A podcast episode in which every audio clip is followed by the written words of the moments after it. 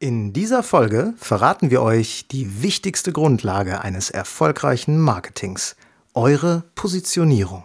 Dazu haben wir einen Top-Marketing-Berater im Interview, Andreas Pfeiffer.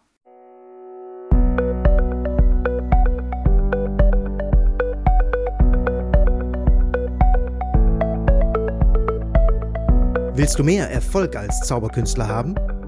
Bessere Shows? Mehr Buchungen? Höhere Gagen? Dann ist der Trickverrat Podcast genau das Richtige für dich. Albin Zinecker und Ingo Brehm von den Zaubertricksern verraten dir hier jede Menge Tipps und Tricks, wie du deine Zauberei erfolgreicher machst. Du findest uns im Internet unter www.trickverrat.de. Hallo liebe Trickverrat-Freunde und herzlich willkommen zu einer besonders spannenden Folge im Trickverrat-Podcast. Hier ist der Albin von den Zaubertricksern und ich habe heute wieder einen Interviewgast hier in der Podcast-Show. Bevor wir aber loslegen, soll ich euch allen ganz viele liebe Grüße vom Ingo bestellen. Der ist nämlich gerade in seinem wohlverdienten Urlaub. Zumindest behauptet er, dass es wohlverdient ist. Und äh, von daher von ihm viele Grüße an euch alle. Und von dieser Stelle Gruß an den Ingo in den Urlaub. Ja, wie ihr wisst, beschäftigen wir uns seit einiger Zeit intensiv mit den Themen Marketing, Positionierung und Verkauf. Und vor einigen Monaten haben wir aufgrund einer Empfehlung die Zusammenarbeit mit einer Marketingberatung begonnen. Und zwar mit den Heldenhelfern aus Wiesbaden. Wir haben gemeinsam unser Markenkonzept entwickelt, beziehungsweise sind derzeit dabei, das zu entwickeln und das Ganze auch in ein Kommunikationskonzept zu überführen.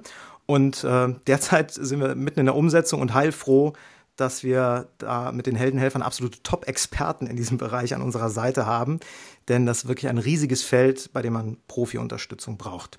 Ja, und heute habe ich hier im Interview zu Gast den Andreas Pfeiffer, Gründer und Geschäftsführer der Heldenhelfer und seines Zeichens Marketing, Werbungs- und Social-Media-Spezialist. Der Andreas hat jahrelang in einer Werbeagentur gearbeitet, diese auch geleitet und ist dann mit der Gründung der Heldenhelfer von der Agentur auf die Beratungsseite gewechselt. Und außerdem ist er regelmäßig Spezialist, äh, spezialisierter Gast in Podcasts zum Thema Social Media und Online-Marketing, tritt auch als Redner für diese Themen auf, gibt Webinare und so weiter. Ich freue mich riesig, dass er die Zeit gefunden hat, in seinem gut gefüllten Terminkalender heute uns mit in die Welt des Marketings zu nehmen und um es mit seinen eigenen Worten zu sagen, ein heldenhaftes herzlich willkommen, lieber Andreas. Schön, dass du da bist. Hallo. Das finde ich sehr nett, lieber Alvin. Jetzt hast du mir tatsächlich meinen, ähm, meinen phonetischen Eingangsjingle schon vorweggenommen. Das wollte Aber ich, ich wiederhole ihn gerne nochmal. Ein heldenhaftes Hallo an alle da draußen, die uns zuhören. Ich freue mich sehr. Alvin, steigen wir ein. Ja, klasse. Wunderbar, dass du dabei bist. Ja, ich habe schon ein paar einleitende Worte ja jetzt über dich, äh, beziehungsweise auch über die Heldenhelfer gesagt. Aber vielleicht kannst du das noch an der einen oder anderen Stelle ergänzen. Die Heldenhelfer, Marketingberatung. Wer seid ihr? Was macht ihr? Für wen macht ihr das? Sehr schön, das mache ich sehr gerne. Die Heldenhelfer gibt's mittlerweile seit gut sieben Jahren. Wir ähm, und wir sind zu zweit, meine Partnerin Katharina Grau und ich. Das sind alle Heldenhelfer. Es gibt noch einen Heldenhelfer-Hund, der tut aber nichts außer bellen. Und äh, ja, so müssen wir zwei die Arbeit schultern. Und welche Arbeit ist das üblicherweise? Wir haben unser, ähm, unsere Unterzeile unter dem Logo Die Heldenhelfer genannt Marketing für Gastgeber. Wir sind, wie du eben schon richtig gesagt hast, keine Marketingagentur, sondern wir sind eine Marketingberatung, verstehen uns insofern als Bindeglied zwischen dem Kunden, der Marketingfragen hat, und einer möglichen Agentur oder Freelancern, die dann in der Kommunikationsarbeit bestimmte Dinge umsetzen. Und diese Lücke versuchen wir auszufüllen, indem wir uns mit unseren Kunden über Markenaufbau und eng damit verbunden mit der Positionierung einer Personenmarke oder eben entsprechend auch einer Firmenmarke oder Produktmarke beschäftigen. Im weiteren Verlauf werde ich nachher sicherlich noch ein bisschen ausführlicher erläutern, schauen wir dann, wie wir diese Positionierung in ein Kommunikationskonzept überführen. Und der dritte Arbeitsbereich, den wir uns vorgenommen haben, ist das, äh, ist die Schulung, weil im Wort Hilfe klingt auch ein bisschen bei uns das Wort Selbsthilfe mit.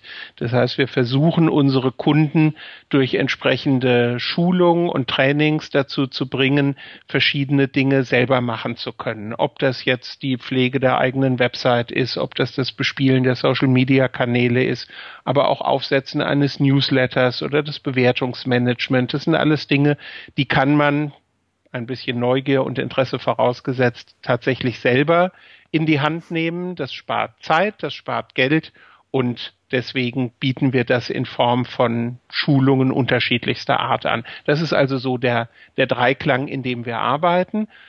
Als Gastgeber sehen wir all die an, die Gastgeberqualitäten in ihrem professionellen Business zeigen müssen. Da fallen einem natürlich zunächst mal äh, Hotels und mhm. Restaurants ein, da gehören aber auch Caterer dazu.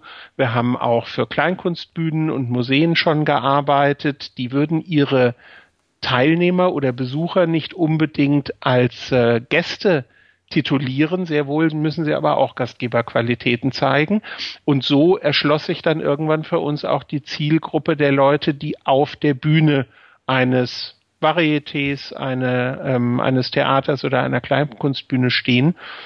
Also Künstler, die etwas zu sagen haben und etwas zu zeigen haben und gleichzeitig aber auch der Repräsentant an dem Abend sind und der Gastgeber, der durch den Abend führt. Und so hat sich also unser, unsere gastgewerbliche Ausrichtung dann auch erweitert ähm, um die Menschen, die halt künstlerisch tätig sind, unter anderem auch Zauberkünstler.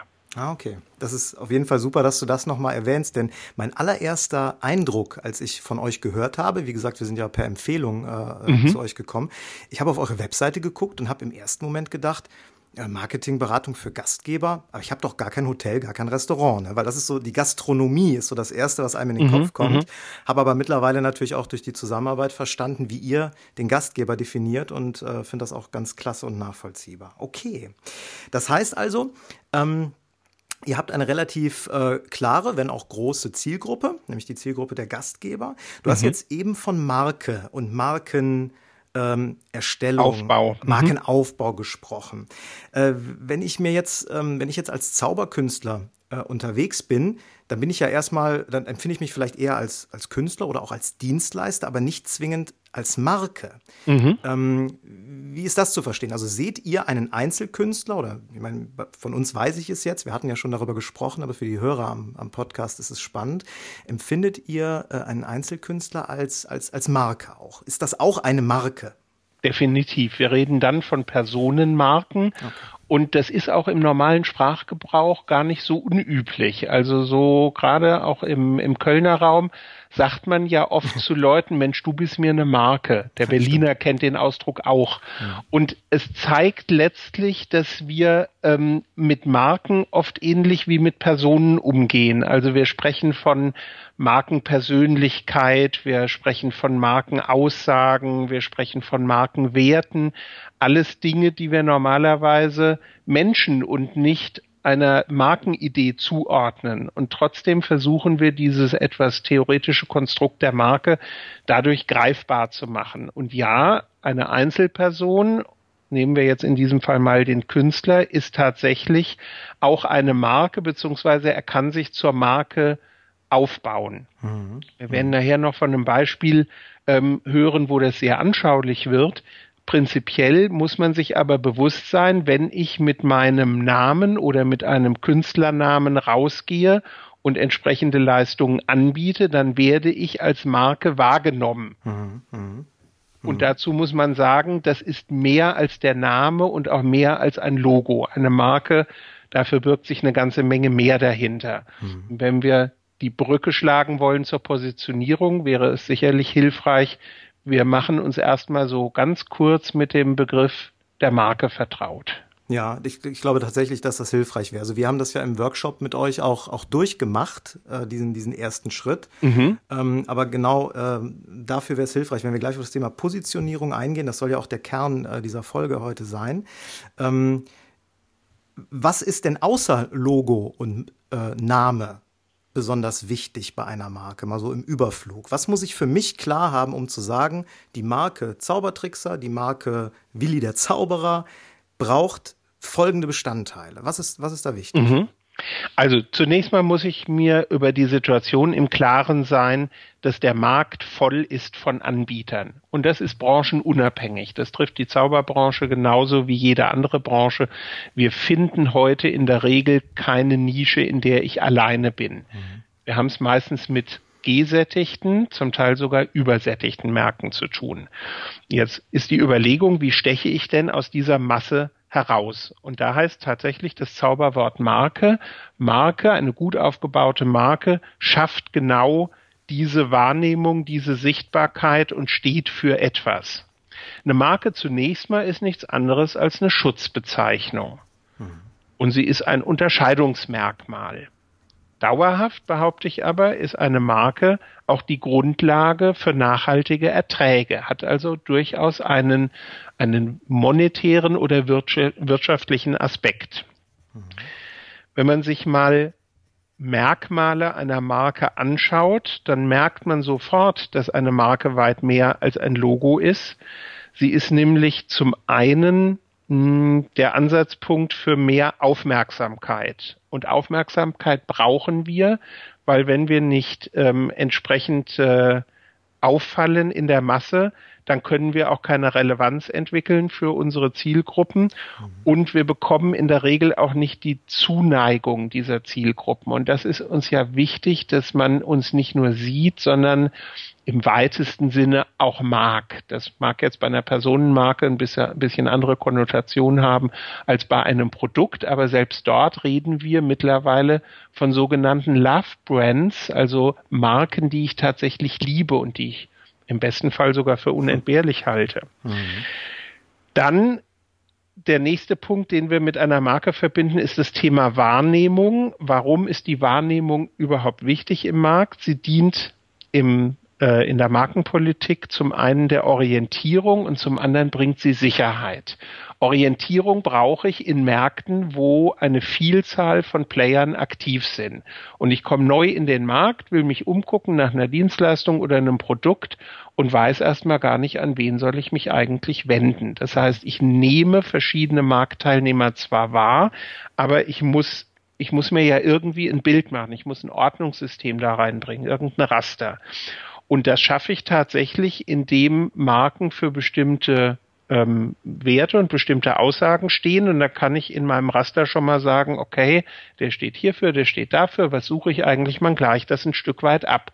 Und das bringt mir Sicherheit, Sicherheit im Sinne von, ich treffe danach auch die richtige Wahl, weil nicht immer passiert das, was du vorhin beschrieben hast. Man kommt über Empfehlung zu einer Marke, mhm. sondern teilweise ist es einfach eine etwas mühsame Recherche. So, jetzt bin ich in diesem Markt, ich habe mir mein Ordnungsraster aufgebaut und jetzt suche ich nach einer Marke, die besonders gut zu mir passt. Ich habe eine Handvoll oder ein Dutzend Marken gefunden, die prinzipiell passen könnten. Wer passt denn genau gut zu mir? Und da brauche ich dann das dritte hm, Markenfaktum ähm, äh, und das ist in diesem Fall die Einmaligkeit. Mhm wenn ich etwas suche und eine konkrete Vorstellung im Kopf habe, welches Problem soll die Marke für mich lösen oder zumindest welche Frage soll sie mir beantworten, dann ist es natürlich am besten, wenn ich auf eine Marke treffe, die einmalig ist und die wo ich einfach sage, zu der muss ich gehen, wenn ich das haben will. Die ist genau auf meinen Fall zugeschnitten. Und über diese Einmaligkeit werde ich informiert, indem ich, das ist Punkt 4, den Markenkern ähm, präsentiere. Dieser Markenkern steht für das, was diese Marke aussagen soll. Und je präziser diese Aussage ist, umso deutlicher merke ich, okay, that's the one and only brand, mit der möchte ich unbedingt zusammenarbeiten. Hm. Der Markenkern wiederum, muss man ganz klar sagen, ähm, wird vom Markenführer, also vom, in diesem Fall vom Künstler vorgegeben der drückt einen Inhalt, eine Richtung und eine Stärke aus. Das muss man sich immer wieder klar machen. Wir wollen nicht Bauchläden aufbauen, sondern wir wollen ganz klar für eine Stärke, für eine Richtung, für einen Inhalt wahrgenommen werden. Auch wenn wir als Künstler durchaus mehr Talente zu bieten haben. Mhm. Der Mensch ist nur blöderweise so einfach gestrickt, dass er sich pro Marke meistens kein Bündel von guten Eigenschaften merken kann, sondern ein bis maximal zwei ähm, wirklich prägnante Aspekte. Also muss ich dieses KISS-Prinzip, dieses Keep it simple and stupid Prinzip auch bei der Marke anwenden und es reduzieren wirklich auf den Kern, was macht mich denn in meinem Innersten als Künstler aus? Auch wenn ich links und rechts außer Zauberkünstler vielleicht noch ein guter Ballonknoter oder Trampolinspringer bin. Mhm, mhm. Das heißt also, der, der Markenkern, die Definition der Marke von dir als Künstler als Marke, da schwingt auch schon ganz, ganz viel Fokussierung, Spezialisierung mit oder Zielgruppenklarheit. Mhm. Das heißt, mhm. jemand, der sagt, ich mache Kindergeburtstage, Hochzeiten, äh, Theaterabende, Mentalismus, Ballondrehen, äh, Messeshows übrigens auch besonders gut. Außerdem bin ich noch Speaker. Mhm. Da wird's dann schon, schon schwierig. Das ist nicht so scharf, äh, klar, sondern da gibt's im Grunde keine, keinen Markenkern. Oder es gibt keinen, es also gibt es gibt keinen erkennbaren ja. Markenkern. Mhm. In dem Fall gäbe es vielleicht mehrere Markenkerne mhm. und dann es gibt ja solche Multitalente, gerade im Künstlerbereich öfter anzutreffen, dann sollte man sich überlegen, mache ich vielleicht zwei oder drei Marken draus. Mhm. Also bin ich einfach dann die Marke ähm, für Bühnenmoderation, bin ich die Marke ähm, für Salonmagie und bin ich vielleicht nochmal eine Marke, um schwere kommunikative Inhalte kommunikativ gut rüberzubringen durch Zauberkunst. Ja. Das muss man dann gucken, ob das jeweils passt oder eben nicht passt. In der Wahrnehmung sucht aber keiner gleichzeitig den Ballonknoter, den Moderator und den Bühnenmagier, mhm. sondern der hat ja nur eine Frage.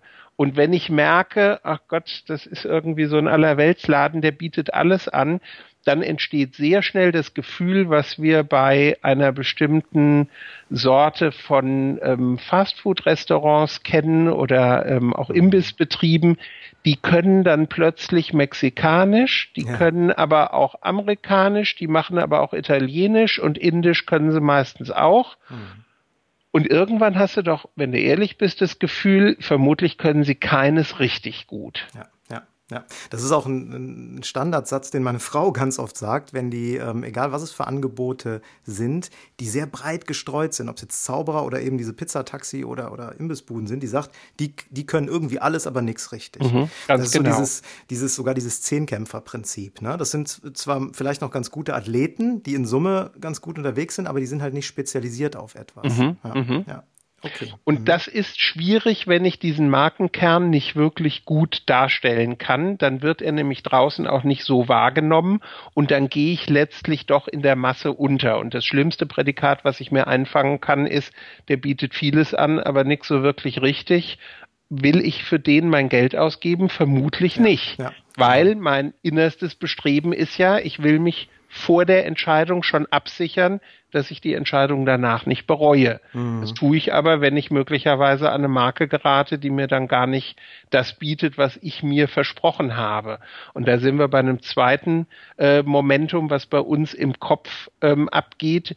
Wir dichten ja den Marken auch ein Stück weit Dinge an oder Dinge dazu, die die selber nie gesagt haben. Wenn das positive Attribute sind, fein, aber manchmal rede ich mir die Welt auch schön, ach, das wird der auch schon können, das kriegt der auch schon hin. Und dann ist plötzlich der, der Show-Act auf der Bühne und ich als Veranstalter denke, nee, das hatte ich mir jetzt doch anders vorgestellt. Dann ist es aber zu spät. Ja.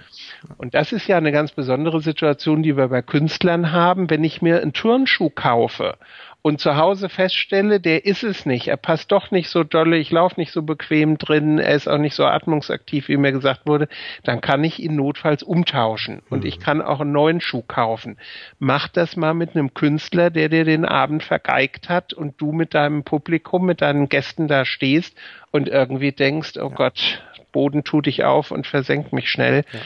Ähm, bei einem Event habe ich eine Einmaligkeit und eine Nichtwiederholbarkeit. Da muss der erste ähm, Schuss tatsächlich ein Treffer sein, mhm. weil ich habe keine wiederholbare Option zu sagen, das machen wir morgen nochmal in gut. Ja. Das geht halt ja, nicht. Ja, verstehe. Absolut ja. wichtig. Absolut wichtiges Thema, äh, mit dem man sich auseinandersetzen muss. Hier klassisches Beispiel, was mir da auch einfällt, Hochzeiten. Ne? Mhm. Der schönste Tag im Leben. Ne? Ja. Den mache ich halt morgen nicht nochmal. Ja? Mhm. Und wenn da dann, wenn ich mir da irgendeinen Zauberer hole, der auf meiner Hochzeit auftritt und nicht den Hochzeitszauberer, der mhm. spezialisiert ist genau dafür, dann habe ich am Ende ein Problem. Ja, ich glaube, das lohnt sich zu kommunizieren. Ganz klar. Definitiv. Und das mhm. mache ich sinnvollerweise, indem ich die Markenaussagen, die ich selber über die Marke treffen möchte, mhm. verbinde mit Aussagen von anderen. Mhm. Weil eine Marke ist ja nicht nur eine Einbahnstraße, ich als Markeninhaber sage etwas aus und draußen die Menschheit versteht's oder nicht,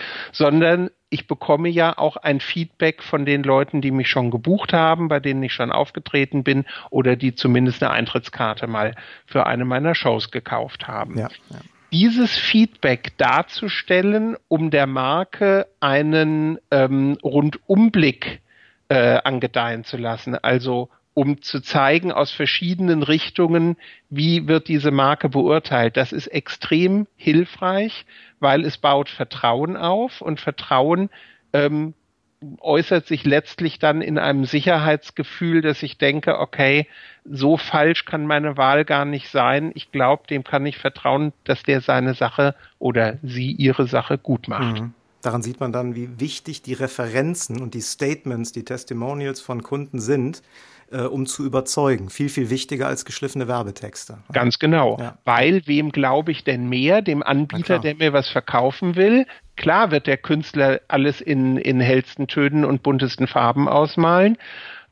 Wenn ich aber höre, da ist ein Dutzend, ähm, äh, sind ein, ein Dutzend Kunden, die es schon probiert haben und die begeistert waren und die bestimmte Aspekte auch hervorheben, dann habe ich doch viel eher das Bild, was mir, ich sag mal, neutral vorkommt. Mhm. Da wird man auch nur gute Referenzen auf seiner Seite zeigen, aber letztlich ähm, habe ich ein Bild von mehreren Meinungen und das finde ich immer vertrauenswürdiger, als wenn nur der Anbieter selber sich anpreist. Mhm. Okay, super. Dann so viel mal zur Marke. Ähm, ich würde gerne jetzt versuchen, den Schwenk mal in Richtung der Positionierung zu genau. kriegen, wobei das natürlich ja unmittelbar miteinander zusammenhängt. Äh, denn erst wenn du die Markenklarheit hast, kannst du dich überhaupt mit dem Thema Positionierung beschäftigen. Vielleicht aber, um auch unsere Hörer mal abzuholen in das Thema hinein, was ist Positionierung in diesem Zusammenhang? Was versteht man darunter? Also Positionierung sagt, ähm, es kommt ja aus der, aus der Werbesprache, mhm. was biete ich und für wen? Mhm.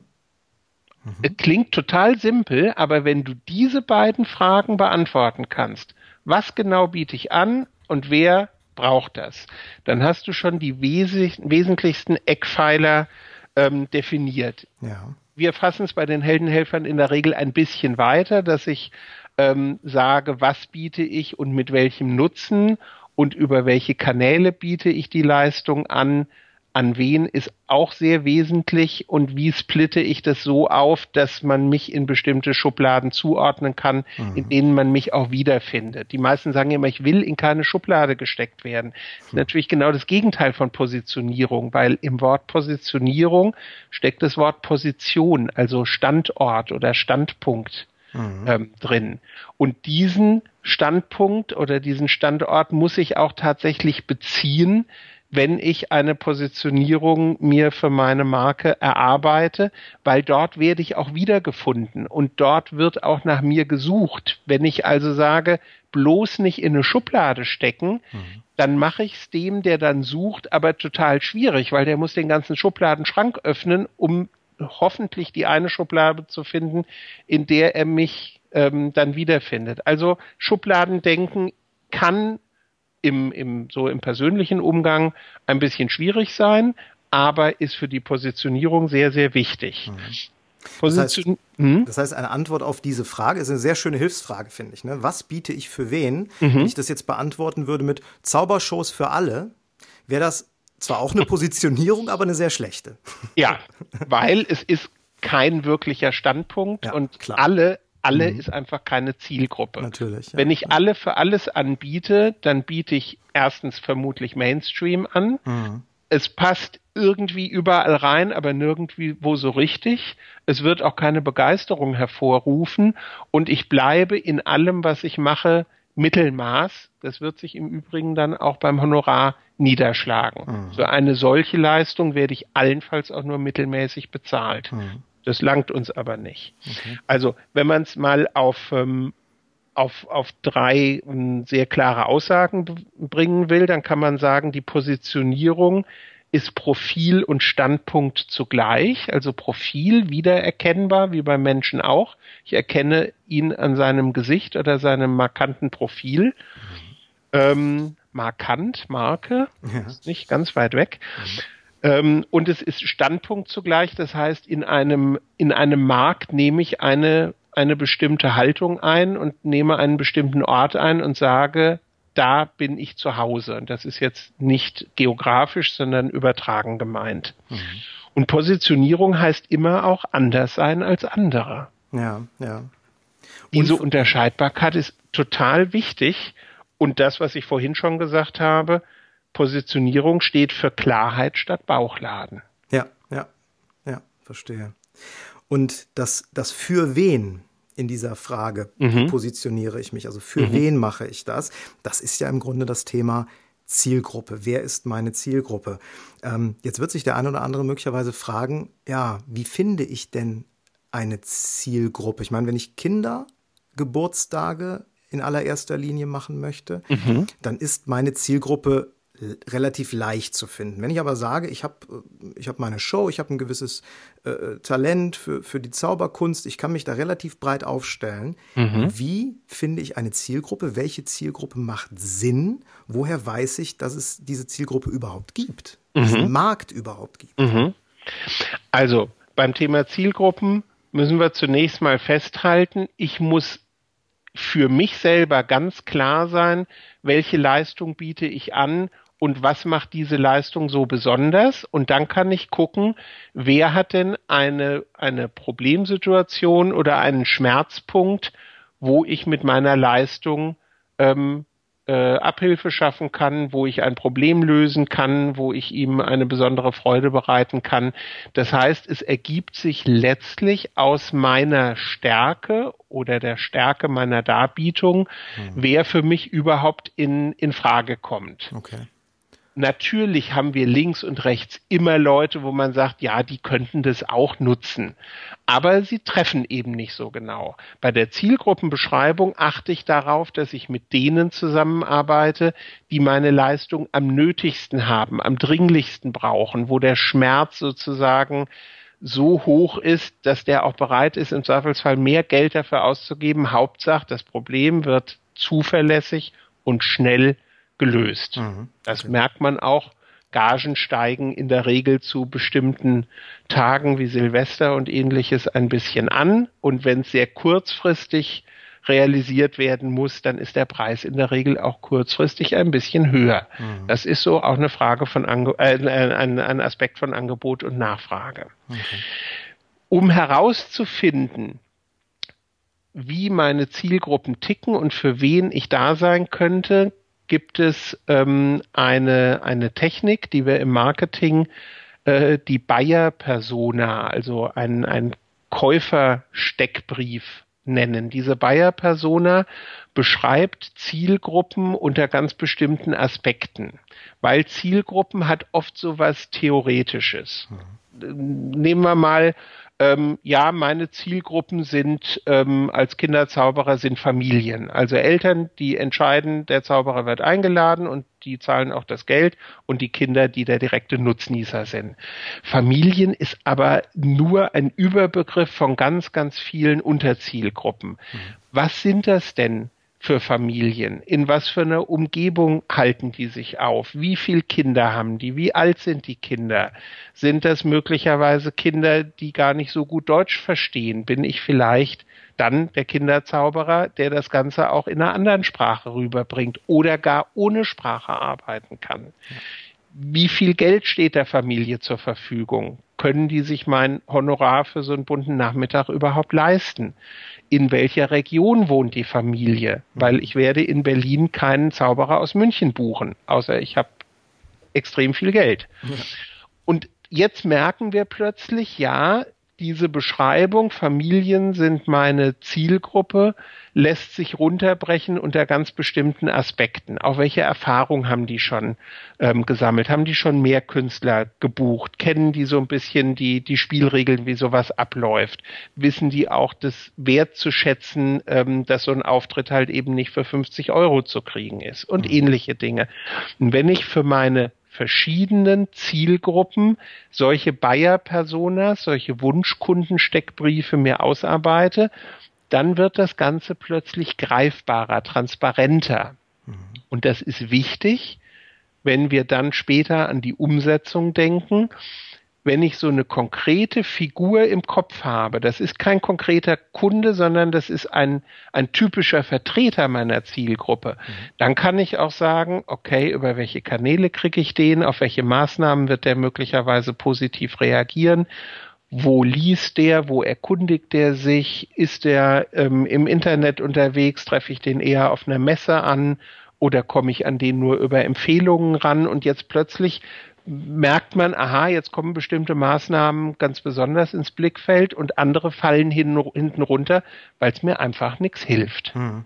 Das ist dann, das, das schafft dann auch viel mehr Klarheit, wenn du weißt, wer deine Buyer-Persona ist oder welche du hast mhm. in der Ansprache, mhm. äh, in, im, im, Wording, im Text, vielleicht sogar in der Optik deiner Webseite. Mhm. Na, du, du fokussierst ja dann letztendlich alles darauf, dass es für deine Zielgruppe, die du so klar definiert hast, ähm, passt und dass es für die anschlussfähig ist. Also eine, eine Webseite von einem für Kinderzauberei spezialisierten Zauberkünstler sieht wahrscheinlich anders aus als die ein Mess von einem Messezauberer. Definitiv. Ja? Und okay. auch mhm. die einzelnen Webseiten der Kinderzauberer, wenn ich sie nebeneinander stelle, sollten sich nochmal unterscheiden, dass ich dann plötzlich merke, ich wohne in einer bestimmten Region, mhm. meine Kinder haben ein bestimmtes Alter und die haben vielleicht auch ein ganz bestimmtes Thema, was die umtreibt. Dann möchte ich vielleicht nicht den Kinderzauberer mit dem Hasen haben, sondern lieber der, der mit Dinosauriern mhm. zaubert. Okay. Und plötzlich merke ich, also das ist mehr vom Bauch als vom Kopf aus dann, dieses Gefühl, ja, da empfinde ich eine Nähe zu der Marke. Jetzt merke ich, dass diese Marke eine Anziehungskraft hat.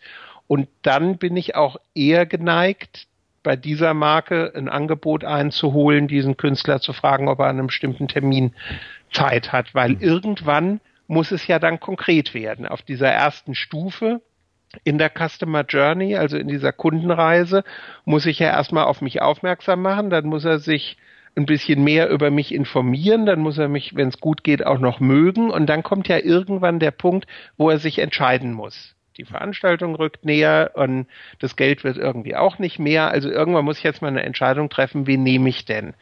Und dann muss ich den Fokus ausgeprägt haben, zu sagen, jawohl, das ist genau der Künstler, den ich haben will. Und jetzt sind die Rahmenbedingungen klar und dann kommt es zum Vertrag oder zur Beauftragung. Ähm, und das ist wesentlich, diesen, diesen Weg auch im Kopf selber zu gehen. Also sich mal ähm, aus dieser Ich-Perspektive zu befreien und rüber zu wechseln in die Kundenperspektive wo hat der Fragen, wo hat der Sorgen, woran zweifelt der vielleicht, wovor hat er Angst, was wäre das schlimmste Ergebnis, was ich ihm abliefern könnte.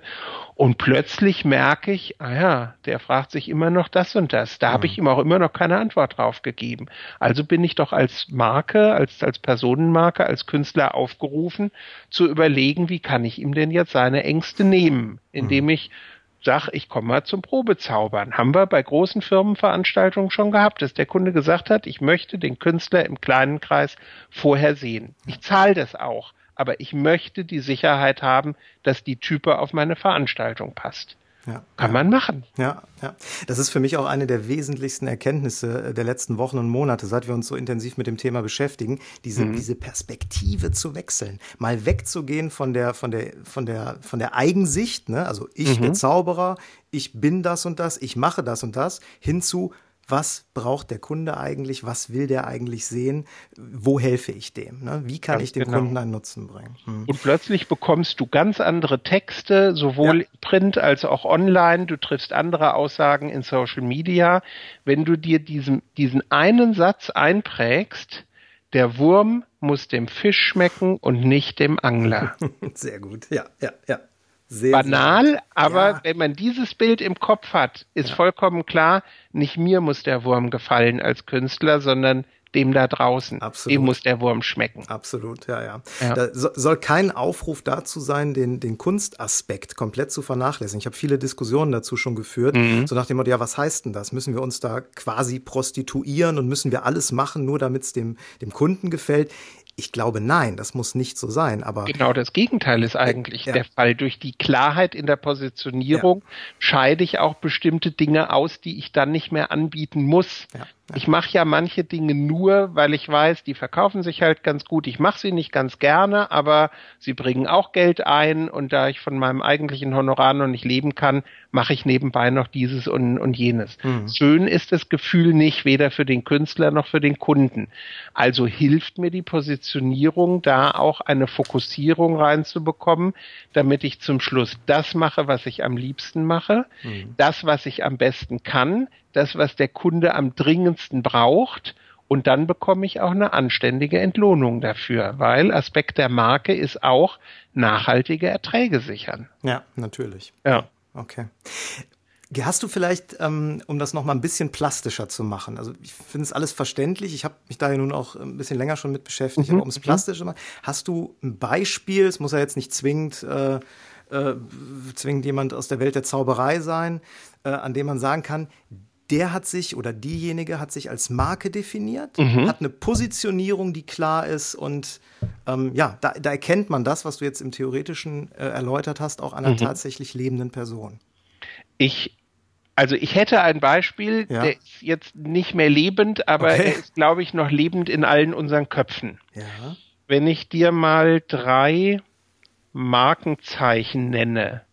Mhm. Melone, zwei Finger, Schnurrbart, Gehstock. Achso, Melone im Sinne von Hut jetzt. Um, von Hut, ganz genau. okay. Ja, äh, äh, ja ähm, Chaplin. Wer Char Charlie Chaplin, genau. ganz klar. Ja. Ganz genau. Ja. Und es langen diese drei Zeichen. Also das könntest du vor dich aufmalen ja. und selbst wenn du zeichnerisch nicht begabt bist, wenn du so eine äh, einen, einen Hut, einen Gehstock und dieses kleine Schnurrbärtchen zeichnest, wird sofort jeder sagen Chaplin. Ja, ja. Und am, am, anhand von Charlie Chaplin kann man sehr schön sehen, wozu eine Positionierung, die er vermutlich damals nicht so genannt hätte, aber seinen, seinen Markenbildungsprozess, wohin das geführt hat. Mhm. Der begann ja seine Karriere als Bühnenschauspieler. Und das lief auch am Anfang gar nicht so schlecht. Und dann wurde er aber irgendwann, er war Brite übrigens, das wissen die wenigsten, er wurde dann irgendwann eine Hollywood-Größe. Das heißt, er musste ähm, das, was er auf der Bühne bislang darstellte, in den zunächst Stummfilm ähm, und dann ähm, später auch in, in den Tonfilm rüberbekommen. Und was passierte blöderweise, weil er nicht positioniert war? Er war durchaus erfolgreich und ein, ein, ein gern gesehener Schauspieler, aber er war so ein bisschen austauschbar. Und womit bedachten sie ihn? Mit Rollen als Bösewicht. Ja. Hm.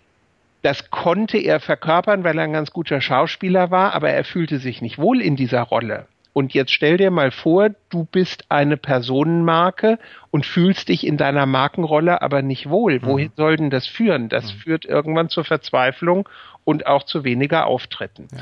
Und jetzt überlegte er sich Folgendes. Er sagte, zunächst mal brauche ich einen ähm, sehr treffe, treffsicheren Namen.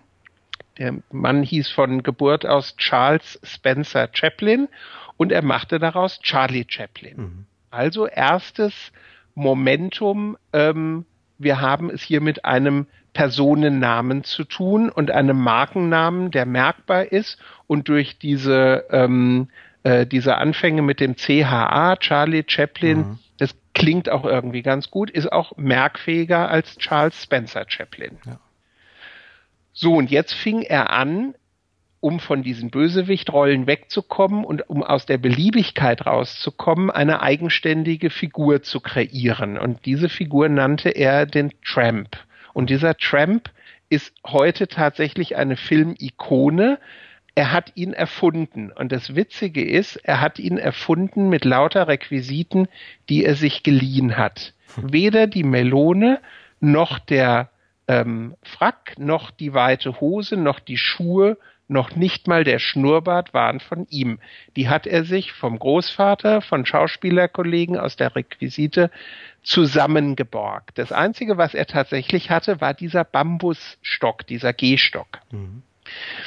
Und so entstand also dann eine Figur, ähm, die er dann außerhalb der Optik, die für uns heute sehr prägend ist, weil sie jeder im Kopf hat, die er versucht hat, mit Inhalten zu füllen. Und er hatte eine ganz klare Botschaft im, im Kopf. Der sagte nämlich, als was will ich wahrgenommen werden? Als der Gute, mhm. als der Nette, also so einer, zu dem man schnell Zugang hat und ein bisschen auch als der Kleine. Das war nie ein glamouröser Star, sondern der hat immer Rollen gespielt, wo er eher den kleinen Mann verkörpert hat. Den kleinen Mann, der sich aber nicht unterkriegen lässt und zum Schluss immer seine Würde bewahrt. Das ist zwar ein holpriger Weg bis dahin, kann man in allen seinen Filmen sehen, mhm. aber mit dieser Positionierung als der kleine, nette, gute hat sich auch der einfache Arbeiter, und das war eine ganz wesentliche Zielgruppe im Kino damals, hat sich der einfache Arbeiter mit seinen Alltagssorgen wiederfinden können. Das hat er also sehr geschickt verpackt. Und er hatte aber nicht nur diese Botschaft, sondern diese Botschaft basierte auf Werten. Und das Schöne ist, weil er hat ähm, auch ein paar Gedichte und Reden geschrieben, diese Werte von ihm sind tatsächlich dokumentiert. Du weißt aus dem Positionierungsworkshop, wir fragen auch nach den Werten mhm. des Markeninhabers und was, welche Werte die Marke ausdrücken sollte. Mhm. Und die Werte, die ich zu, zu Chaplin ähm, kenne, weil sie eben von ihm selber niedergeschrieben wurden, sind Humanismus, mhm. Vertrauen, Tatkraft, was sich bei ihm auch in einer politischen Tatkraft, in einem politischen Engagement ausdrückte, Demokratie, man denke an ganz bestimmte Filme, ja. wo er halt eben Diktatoren aufs Korn nimmt oder einen ganz besonders. Mhm. Es gehören aber auch so Sachen dazu, wie Selbstachtung und Selbstliebe. Dazu muss man wissen, Chaplin war in sehr einfachen Verhältnissen ähm, aufgewachsen und äh, Eltern haben sich getrennt und da spielten Trunkenheit und Depression und viele Verwirrungen ein, eine Rolle. Also der ist wirklich ganz unten durch ein tiefes Tal gewandert, bis er dann im Endeffekt hochkam. Und dieses Thema Selbstachtung und Selbstliebe, das wollte er Menschen eben auch mitgeben. Und deswegen verkörperte er Figuren, die einen schwierigen Weg haben. Er hatte irgendwann sogar mal gesagt, ähm, er hat das gesagt, ich bringe mich selber in schwierige Situationen, um diese dann zu lösen. Das hm. ist so ein bisschen sein, seine Marotte in seinen Filmen gewesen. Und auch so Dinge wie Ehrlichkeit, Menschlichkeit, Nächstenliebe, das waren für ihn ganz wesentlich prägende Werte. Und wenn man unter diesem Aspekt sich mal seine Filme anschaut, wird man viel ähm, hinbekommen. Ja. Er war aber Profi genug, um auch gleichzeitig zu sagen, ich habe auch eine Vision, ich weiß, wo ich hin will. Ich will nämlich ein berühmter ähm, Filmstar werden. Mhm, mh. Und er wurde erfolgreicher Komiker, Schauspieler, er hat aber auch Regie geführt, er hat Drehbuchautoren Dinge gemacht, er, hat, ähm, äh, er war Schnittmeister, er hat sogar Filmmusiken komponiert und er war zum Schluss sogar sehr erfolgreicher Filmproduzent seiner eigenen Filme. Als was haben wir ihn aber im Kopf? Als erfolgreicher Komiker. Ja, als Viele Trump. andere Sachen mhm. wissen wir nicht.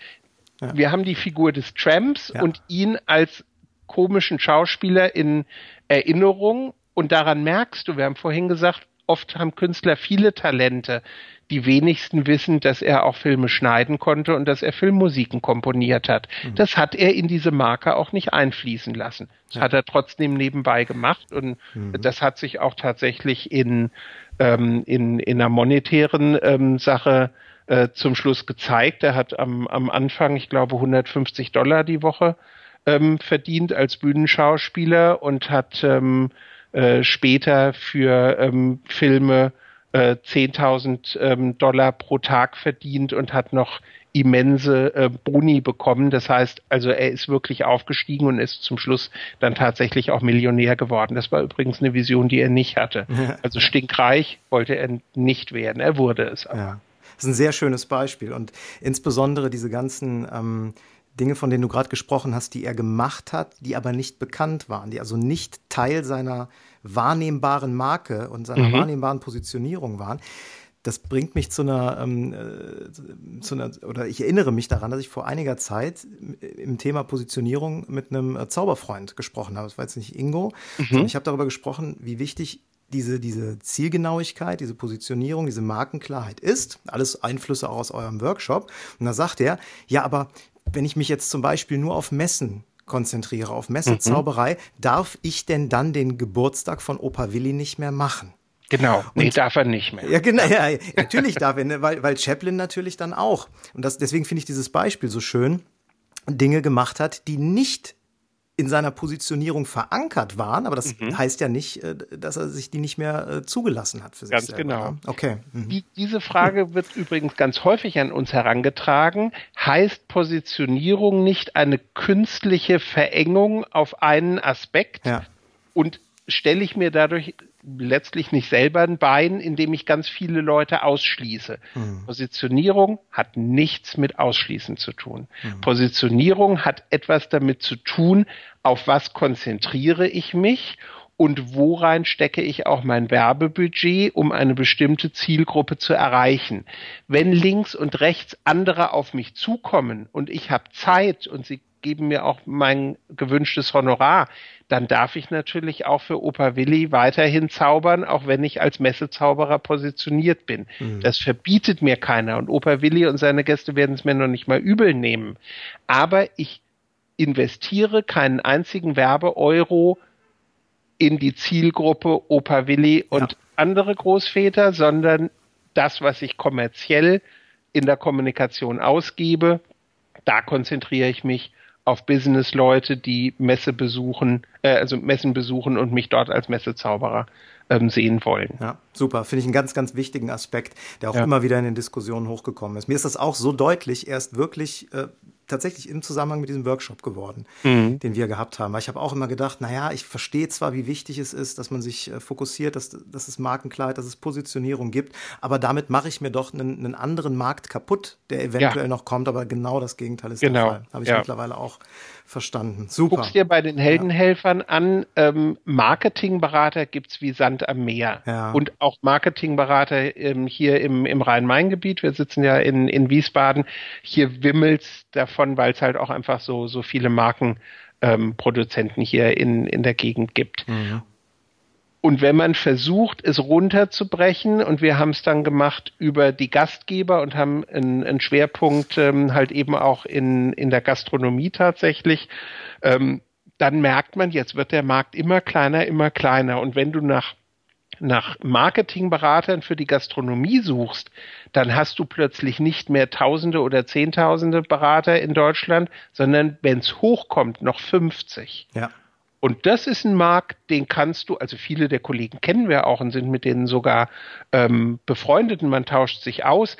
Da kann man dann plötzlich sagen, jetzt macht mir der Markt keine Angst mehr, sondern im Gegenteil, ich kenne den Markt, ich kenne die Spezialitäten von den einzelnen Kollegen, ich weiß, wo meine Nische ist mhm. und in dieser Nische kann ich sehr selbstbewusst und voller Selbstvertrauen agieren und wenn ich möchte, aus dieser Nische auch dann heraus ein größeres ähm, Engagement aufziehen, wenn ich denn irgendwann von der One-Man-Show ähm, in ein, ein kleines Unternehmen rüberwechseln will, beziehungsweise als Künstler dann mit einer ganzen Truppe on Tour gehe.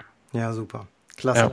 Sehr wertvoll, sehr, sehr wertvolle Impulse, finde ich. Vor allen Dingen als, als Gedankenanstoß für unsere Hörer, um sich wirklich mal bewusst zu machen, äh, was stelle ich eigentlich dar? Wofür stehe ich als Marke? Wie sind meine Unterscheidungsmerkmale? Habe ich eine Einmaligkeit vielleicht sogar anzubieten? Mhm.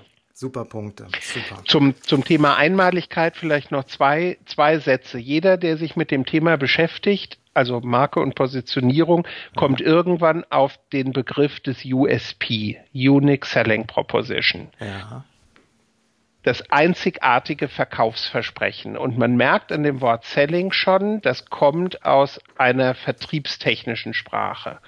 Und es wird heute extrem schwierig, so einen USP für sich rauszuarbeiten, ähm, wenn ich es immer noch mit Unique Selling Proposition ähm, übersetze. Wenn ich aber zwei Wörter ändere, das Unique bleibt, das Einzigartige, und ich sage, wir reden heute gerade bei Künstlern über ein Unix Strength Profile, also mhm. über ein unverwechselbares einmaliges Stärkenprofil, dann merke ich plötzlich als Mensch und als Personenmarke, da kann ich durchaus landen. Den USP im klassischen Sinne finde ich vielleicht nicht, weil es auch andere Zauberkünstler im Markt mhm. gibt. Ja. Aber über meine Persönlichkeit bin ich unverwechselbar und auch vermutlich nicht wirklich kopierbar. Mhm. Also Unix Strength Profile führt schneller zu Ergebnissen und entmutigt mich auf meinem Weg nicht so schnell wie der ursprüngliche USP. Wobei bei, beim Thema Strength, also meine persönlichen Stärken, mhm. gilt es trotzdem immer noch, die, den Bezug zum Nutzen für den Kunden herzustellen. Unbedingt. Ja, denn wenn ich ja. beispielsweise sage, ich, ich bin der, ähm, der Zauberer, der die kompliziertesten Kartenkunststücke kann, dann ist das zwar eine Stärke, mhm. aber im Sinne eines Merkmals, das ich habe und nicht unbedingt im Nutzen des Kunden. Das stimmt, ja. weil dem, hm. dem Kunden, wenn wir ehrlich sind, aber das ähm, wissen, wissen Zauberer aus vielen Fachgesprächen, dem Kunden ist es doch letztlich egal, wie du den Trick hinbekommst. Natürlich, Ob du ja. da einen ganz schwierigen Kunstgriff anwendest, das interessiert nur Kollegen auf einer Fachmesse ja, oder in einer Meisterschaft. Im Endeffekt sagt der Kunde, wenn du mich verblüfft hast, dann kann das auch mit einer ganz banalen Doppelkarte passieren. Mhm. Ja, natürlich. Das ist so. Ja. Super, Andreas. Ähm, ich, ich gucke mit Erschrecken auf die Uhr, die hier die ganze Zeit tickt. Wir können noch, ich könnte dir noch Stunden dazu zuhören, weil das einfach auch ein, ein Wahnsinnsfeld ist und du natürlich ich noch auch. Stunden dazu erzählen. Ich war, ja. ja, ich weiß. Ne, das ist auch. Ähm, leider ist da die Zeit immer viel, viel zu kurz, gerade in diesem Format. Aber es geht ja vor allen Dingen wirklich darum, und das habe ich mir auch von dem von dem Interview heute versprochen für unsere Hörer, dass der Gedankenanstoß kommt, sich mit sich äh, und mit der persönlichen Positionierung zu, äh, zu beschäftigen. Ja, mhm. Und sich einfach mal klar zu machen, dass das relevant ist. Ne? Und dass wir uns nicht nur egozentriert um uns und unsere Zauberei kümmern müssen, sondern warum muss ich mich denn so präsentieren, positionieren, mit welchem Ziel. Also wenn ich denn wirtschaftlichen Erfolg haben will. Das ist natürlich die Voraussetzung dafür. Wenn ich also kein, genau. kein gewinnorientiertes oder wirtschaftlich orientiertes Ziel vor Augen habe, dann ist es nicht so wichtig. Aber darüber reden wir ja nun in erster Linie. Und das ist ja auch das, was unsere Hörer und unsere Zielgruppe interessiert. Ähm, ja, vielleicht eine Frage, die ich unbedingt stellen muss, mhm. sozusagen die Auftragsfrage, die äh, mir Ingo auch mitgegeben hat, die wir ganz häufig am Ende stellen. Ähm, wie kann der Hörer, der jetzt hier zuhört, äh, beim Trickverrat Podcast, ganz konkret ab morgen etwas tun, das positiv auf seine Klarheit der Marke, auf seine Positionierung einzahlt? Also der ganz konkrete Tipp, den der Hörer, den unsere Hörer ab morgen, theoretisch ab morgen oder vielleicht ab jetzt direkt umsetzen können. Mhm. Was würdest du ihnen mitgeben? Also ich würde ihm auf alle Fälle mitgeben, beantworte dir die Frage, und zwar sehr ehrlich und ohne Einschränkungen, was bietest du für wen? Wenn er diese Frage beantwortet, hat er ja schon unglaublich viel gewonnen. Und dann setze einen Prozess in Bewegung, diese Positionierung tagtäglich zu schärfen. Es gibt so ein, so ein schönes Zitat, was heißt, hast du ein Ziel? Wenn ja, warum arbeitest du nicht 24 Stunden daran? Das ja. zeigt im Endeffekt, dass das keine Sache ist, wo ich mich morgen hinsetze und was aufschreibe und übermorgen damit hausieren gehen kann, sondern das ist eine Entwicklung. Mhm. Harry Belafonte hat mal gesagt, ich habe 30 Jahre gebraucht, um über Nacht berühmt zu werden. Wenn man sich das mal klar macht, ja. weiß man, es liegt ein Weg vor mir, aber lest euch in das Thema ein. Es gibt sehr gute Literatur dazu. Sucht euch einen passenden Berater und versucht mal mit eurer Zielgruppe direkt in Kontakt zu kommen, weil, wieder raus aus der Ich-Sicht, überleg dir selber was und überprüfe es, ob die Resonanz im Markt auch da ist. Frag mal einen guten Kunden, frag mal einen Interessenten, der dich nicht gebucht hat und dann wirst du Gründe herausbekommen. Und so feilt man an diesem Rohdiamanten der eigenen Idee zum Schluss eine gute Positionierung raus, mit der man dann auch rausgehen kann. Und dann muss man diszipliniert sein. Wenn ich die gefunden habe, mhm. und bei uns ist das halt eben eine klare Fokussierung auf Marketing für Gastgeber, verbunden mit dieser, ähm, mit diesem Maigrün, Ähm, und wer mal bei uns war, der bekommt das auch nicht mehr aus dem Kopf raus. Das stimmt allerdings. Das, das habt ihr wirklich überall. und das versuche ich dann aber auch ja. in jedem Kanal, in jedem Werbemittel, ja. in jeder Kommunikationsmaßnahme durchzuhalten. Dann muss ich diszipliniert sein und zwar über einen längeren Zeitraum. Nicht nach drei Wochen die Flinte ins Korn schmeißen und sagen, ich glaube, die Positionierung funktioniert nicht, weil ich merke noch gar nichts, sondern sagen, das muss ich auch mal ein halbes Jahr, ein Jahr, anderthalb Jahre durchhalten, um dann vielleicht noch ein paar Korrekturen anzubringen, aber wirklich diszipliniert sein. Mhm. Ja, also gewisse Ausdauer gehört dazu. Das merken wir ja. jetzt gerade im Moment auch schon. Wir stehen zwar noch relativ am Anfang dieses Marketingprozesses in Gänze, aber ähm, sind jetzt auch schon ein paar Wochen unterwegs. Eine gewisse Ausdauer ist vonnöten. Aber es macht unheimlich Spaß, sich mit dem Thema zu beschäftigen. Das ist so meine mhm. persönliche Erfahrung. Und äh, mit jedem Schritt, den man in der Richtung macht, egal ob es jetzt die, die, die, das Design der Webseite ist oder ob es, ähm, was wir jetzt in, in Kürze ja dann auch vorhaben, die konkrete Ansprache bestimmter mhm. Zielgruppen ist, du lernst unglaublich viel dazu und du lernst auch unglaublich viel über dich selbst, ne? über die Klarheit, wie du eigentlich wahrgenommen wirst. Da das stimmt und das macht tatsächlich Spaß. Das Total, ist auch ja. ein, eine, eine permanente Motivation, die davon ausgeht, weil man muss sich ja auch selber bei Laune und bei der Stange halten, ja. Muss man ganz klar ähm, in, in dem Zusammenhang sagen. Und über eine, eine solche, ich nenne das gern Markenarchitektur, also von den Werten angefangen, über die verschiedenen ähm, Bausteine, die wir vorhin genannt haben, bis hin zu den Kommunikationsmaßnahmen, über so eine Markenarchitektur hast du auch ein Entscheidungsraster, ein Entscheidungsraster, dass du genau weißt, was passt zu mir und was nicht, welche mhm. Maßnahme setze ich um und welche nicht. Mhm. Und du kannst dann, wenn du eine solche Positionierung für dich erarbeitet hast und auch daran glaubst und konsequent anwendest, kannst du auch sagen, was keine Miete zahlt, fliegt raus. Sprich, welche Maßnahmen bleiben überhaupt noch bestehen und wo gebe ich keinen einzigen Euro mehr ja. für aus. Und verbrennst keine Zeit, ne, die du Ganz anders genau. besser einsetzen könntest. Zeit, Energie, ja. Geld, ja. Ähm, in mehreren äh, Aspekten ist das tatsächlich ähm, ressourcenschonend. Ja, definitiv. Super. Andreas, ähm, wer von unseren Hörern jetzt sagt, ich habe den Impuls hier, ich beschäftige mich jetzt mit dem Thema, ich finde das spannend, das ist gut, aber es gibt sicherlich auch einige, die sagen, Mensch, ich hole mir auch jemanden, der mich da berät, ne, der also tiefer in das Thema einsteigen will. Mhm. Und daher, äh, jetzt kommen wir zu dem wichtigen Teil, ähm, wie kann man euch erreichen, wenn man wirklich tiefer in das Thema einsteigen will, über das, was wir jetzt hier als Impuls gehört haben, hinaus? Wie genau. erreicht man die Heldenhelfer? Also am einfachsten ist natürlich, man ruft unsere Webseite auf, ja. www.die-heldenhelfer.de. Mhm und äh, landet bei uns und sieht dort alle Kanäle, die wir anbieten.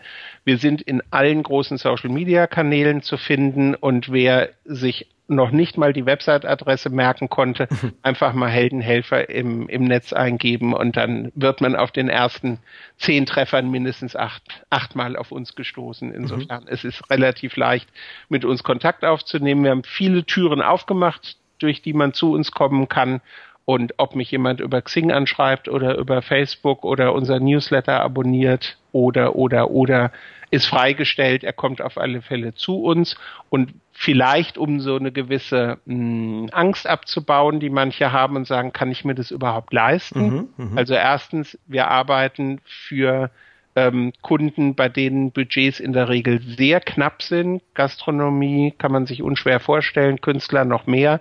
Ähm, also ich behaupte, wir haben gastgeberfreundliche Preise und die Erstberatung kostet nichts. Wenn wir uns also ähm, am Telefon drüber unterhalten, was ist das Problem, wie könnten wir helfen, was sind erste Ideenansätze, das kostet kein Geld, sondern diese Erstberatung ist kostenlos und ich kann nur jeden auffordern, nutzt es. Super, ja, kann ich auch nur unterstreichen. Ich habe sogar gesehen, auf eurer Website habt ihr ähm, einen Direktlink auf diese äh, mhm. kostenlose Erstberatung. Ne? Ganz genau. Da gibt es so 15-Minuten-Slots, wo man sich tatsächlich mit euch direkt in Verbindung setzen kann, um das Vorhaben zu besprechen. Und da kann man dann sicherlich auch über konkrete Preise sprechen. Ne? Ganz genau. Super. Andreas, vielen, vielen Dank für die, für die Impulse, die äh, du uns hier gegeben hast. Ich finde, es ist ein unglaublich spannendes Thema und ähm, ich hoffe, dass wir zu anderer Gelegenheit vielleicht nochmal die Chance haben, über das eine oder andere zu sprechen.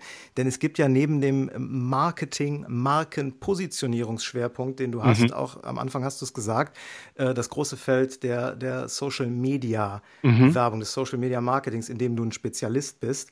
Und äh, das haben wir heute gar nicht angeschnitten, weil es sich auch einfach in diesen Zeitrahmen nicht reinpressen lässt. Aber das möchte ich unglaublich gerne mit dir nochmal besprechen. Vielleicht kann ich dich da nochmal so ein bisschen bestechen, dass wir irgendwann nochmal ein, äh, ein weiteres Interview mich, machen. Genau, du weißt, wo du mich erreichst. Absolut. Sehr, ja. sehr gerne. Ähm, ich habe mich sehr gefreut, dass du mich gefragt hast und äh, freue mich sehr, dass wir zusammenarbeiten und das so ansteckend offensichtlich ist, ist dass du dafür eine eigene Podcast-Episode ins Leben gerufen hast. Ich habe mich sehr gefreut, lieber Albin, und ähm, danke euch allen da draußen fürs Zuhören. Mir hat es viel Spaß gemacht und was ich euch mit auf den Weg geben möchte, ist, bleibt neugierig und heldenmutig. Super, ein wunderbares Schlusswort. Lieber Andreas, vielen Dank, Grüße an Katharina und bis bald. Bis bald. Tschüss. Tschüss. Und schon sind wir wieder am Ende der heutigen Folge angekommen und wir hoffen sehr, dass es dir gefallen hat. Wir als Künstler freuen uns natürlich besonders über deinen Applaus. Aber da wir deinen Applaus hier auf dem Podcast leider nicht hören können, kannst du uns applaudieren, indem du uns eine 5-Sterne-Bewertung bei iTunes gibst. So hilfst du, diesen Podcast noch vielen weiteren Zauberern zugänglich zu machen. Das klappt nur mit einer 5-Sterne-Bewertung so richtig gut. Vielleicht möchtest du uns ja sogar eine Standing Ovation geben. Dann wäre es klasse, wenn du eine Rezension schreibst oder auf unserem Blog oder unserer Facebook-Seite einen Kommentar hinterlässt. Welche Themen interessieren dich? Worüber sollen wir sprechen? Teil uns einfach deine Wünsche mit und mach den Trickverrat-Podcast zu deiner persönlichen Erfolgstrickkiste. Besuch uns im Internet unter www.trickverrat.de. Bis zum nächsten Mal, deine Zaubertrickser.